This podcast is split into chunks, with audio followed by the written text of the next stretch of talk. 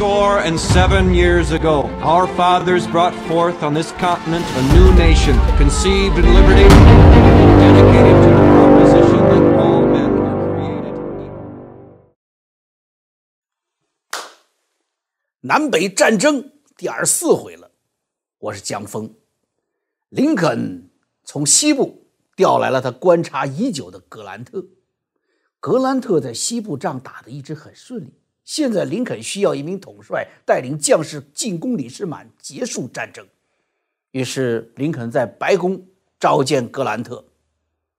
格兰特进来了，林肯打开了一瓶肯塔基的 Bourbon Whisky。林肯说：“Straight Bourbon，纯 Whisky。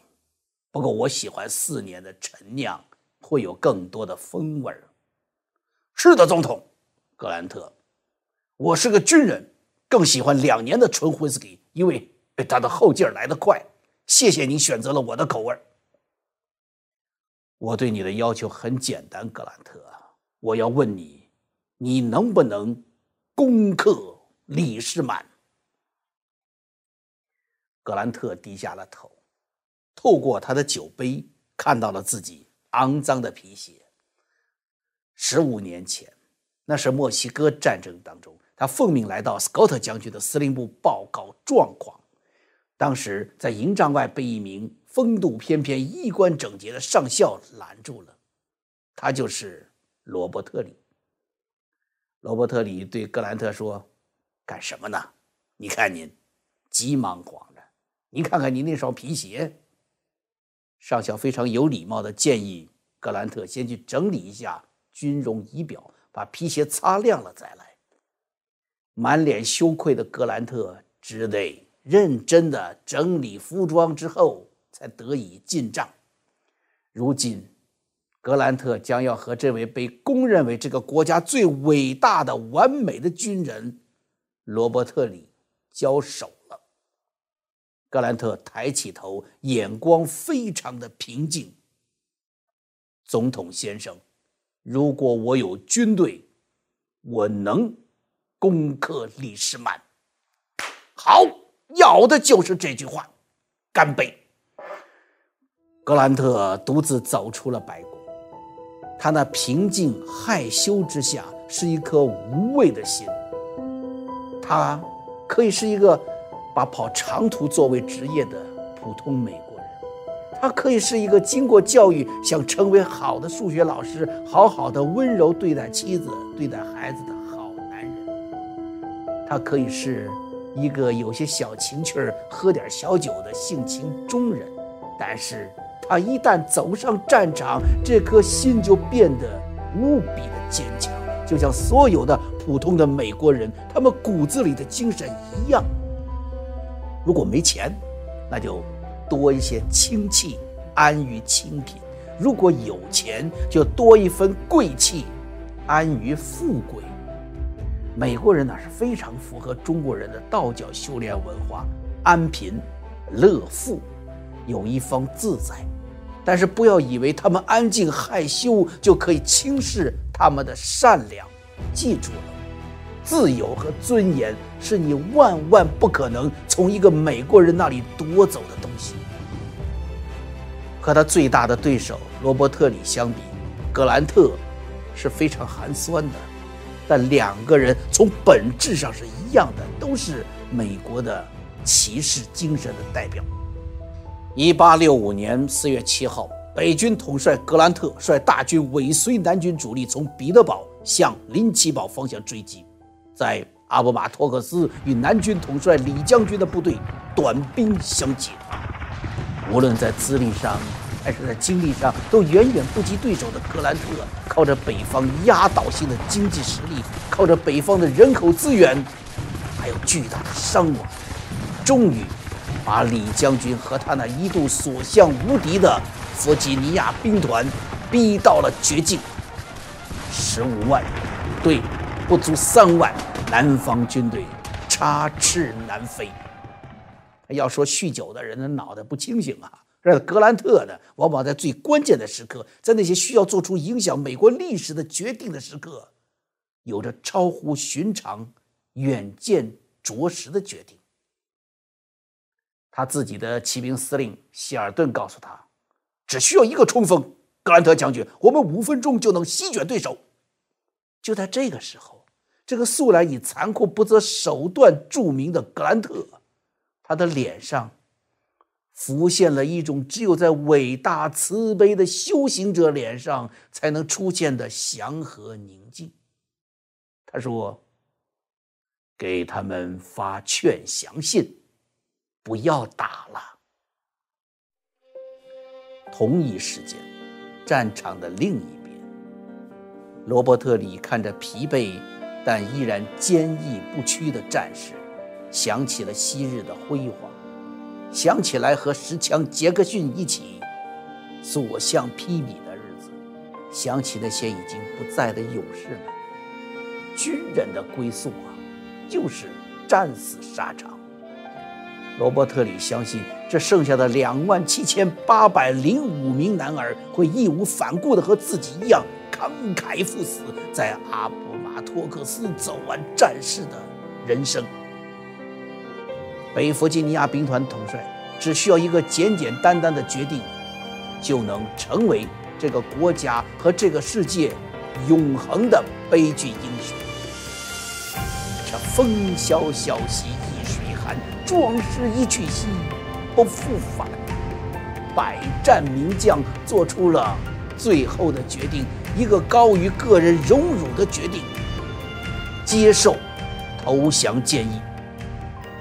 老将军从营帐里拿出这熨烫好的礼服，擦亮皮鞋，擦亮了佩剑，像一团重新点起的篝火，英姿勃发，向北军。出发。阿布马托克斯的这个农场主啊，麦克林，听到院子里的喧嚣，打开了房门。李将军的助手马歇尔上校站在门外，听完了来意，麦克林双手抱紧放在胸前，眼睛朝向天空。上帝呀，这是怎样的安排呀？怎么回事呢？四年前，已经退休的麦克林在马纳萨斯是买了一个农场。有那么一天，南军统帅约翰斯顿敲开了他的门，于是麦克林的家成为南军的指挥所。内战的第一场战役就在他的农场里打响的。战斗之后，麦克林啊啊搬到了偏僻的阿普马托克斯，说：“这里啊，我再也看不到战火的硝烟了吧。”，结果呢？今天这打开门，又迎来了南军现在的统帅罗伯特里。美国内战像一条狂放不羁的北美野牛，就这样从麦克林先生的后院农场出发，狂奔大半个美国，所到之处血流如注，打碎了半个国家。南方白色的棉花田变成黑色的焦土，卷走七十五万同胞生命，最后气喘吁吁，倒在麦克林先生家的客厅。你要是做地产投资的麦克林，肯定发财了，是吧？就买两个物业，结果都成了美国国家级历史保护地。每年无数的游客前来重温美国那一段血腥的历史，企图在这里找到一份。对当今美国社会现实的思考。风尘仆仆的格兰特在马歇尔的引导下，来到了麦克林家。罗伯特里身穿披挂全新的军装，挎着镶嵌宝石的指挥刀，已经在门口迎候。没有预料到突然会见面的格兰特，依然穿着作战服装，纽扣都没系好，皮鞋啊。跟当年墨西哥战争的时候一样，在他第一次见到罗伯特里时候一样，沾满了灰尘。呃，这个场景啊，特有意思。那后人呢，做成了无数的绘画作品，那里面都是光鲜的罗伯特里和邋遢的格兰特，形成鲜明的对比。然而，您如果能读得出来两个人心中同样伟大的慈悲。您就真的会佩服格兰特，他早就放下一个人，要在历史中留下点什么光彩的那份私心。再也没有什么比结束战争、拯救生命更重要了，哪怕能够早一秒钟。在战场上殊死搏斗经年的对手坐了下来，五十九岁的李，四十三岁的格兰特开始叙旧。西点，墨西哥战争啊，宛如两个兄弟之间的交谈。格兰特几乎忘了会面的目的了，直到罗伯特里提出。格兰特，我们还是讨论投降的事儿吧。交出武器，予以特赦。军官保留手枪、私人马匹和行李可以保留，南军官兵可以自由返回家中，不予追究。罗伯特里唯一的问题是，南军的骑兵和炮兵是自备马匹的，是否可以保留？格兰特答复。可以，您看看，这哪里是投降呢，是吧？武器也带回家了，这战马都能骑回家了。李将军谈完了，站起身来，和格兰特握手告别，上马而去。在格兰特的带领下，所有在场的北军军官一起脱帽致敬。在马上的罗伯特里脱帽答谢，结束了这历史的一幕。此刻，剩下的北军军官开始欢呼，但是马上被格兰特制止了。只有痛恨战争的人，才能结束战争。格兰特·谢尔曼正是这种痛恨战争的军人。美国内战之后，所有的士兵。都没有受到任何形式的迫害。南方邦联的旗帜，直到二零一五年还在南卡罗来纳州政府大楼飘扬。格兰特成了国家英雄。一八六六年，格兰特成了美国第一位四星将军。两年后，共和党推举格兰特竞选总统，获胜，他成为美国第十八任总统。一八七三年连任，不过，跟被评为美国历史上最伟大的总统林肯相比，格兰特是美国历史上最糟糕的两位总统之一。在他执政期间，政府贪污腐化盛行。卸任之后的格兰特啊，这后来是搬到纽约去了啊，接着做生意。这过去呢，刚结婚没多久做过生意啊，小买卖破产了。现在当过总统了。这生意应该火了吧？不行，依然呢，还有人骗他，生意又失败了。一八八四年的内战英雄，前美国总统啊，变得一无所有。不过西点军校的时候，大家还记得吧？这格兰特呀，他军事成绩不好，他不是爱读小说呢吗？是吧？当时算个文艺青年，哎，这下子好，这成了穷人的格兰特，终于有时间写回忆录了。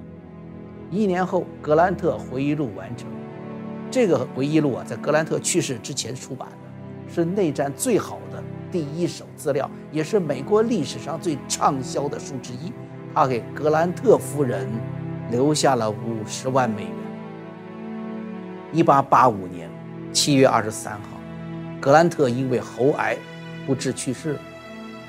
这个估计啊，跟他在战争中啊，因为全国人民崇拜他，给他寄了好多好多的慰问品啊。寄了好多好多的雪茄和香烟，他这玩命抽，这得着了吗？是不？现在你看，抽成咽喉癌了。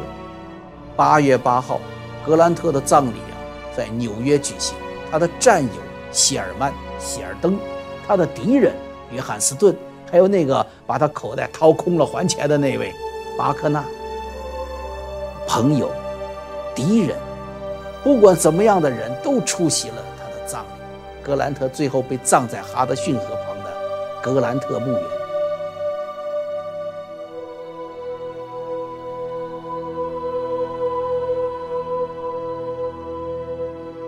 一八九六年，格兰特总统的中国好哥们儿李鸿章访问美国，啊，不是，这是总有人说吧，说弱国无外交啊，这大清朝够弱的了吧？你说只有崛起了才会有真让人看得起啊，这不对呀！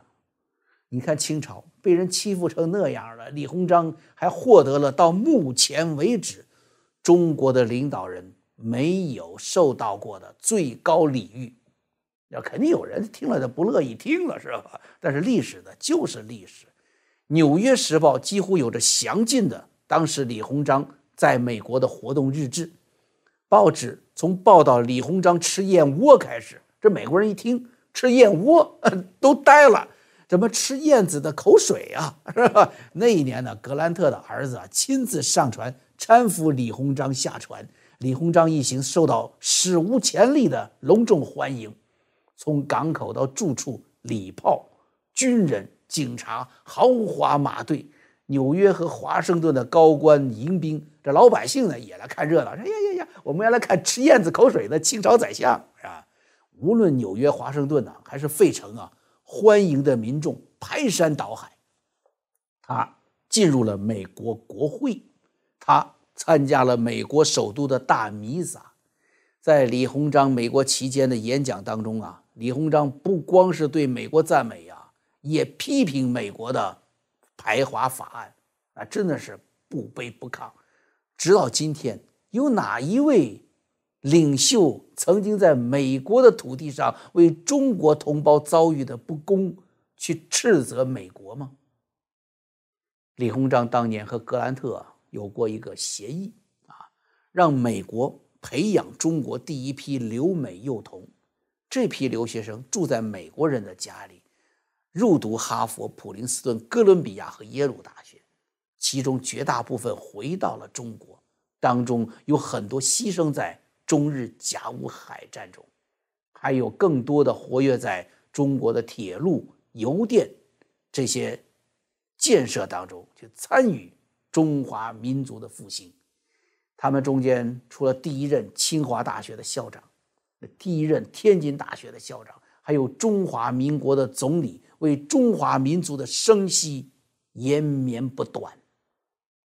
大跃进的时候，李鸿章的坟被刨了，李鸿章这穿着黄马褂的那个遗体，本来呀挖出来的时候还是保存完好的，结果革命群众很生气。想着这个大贪官李鸿章的坟里居然没有什么宝贝，于是把李鸿章拖在拖拉机后面游街，直到尸骨散尽。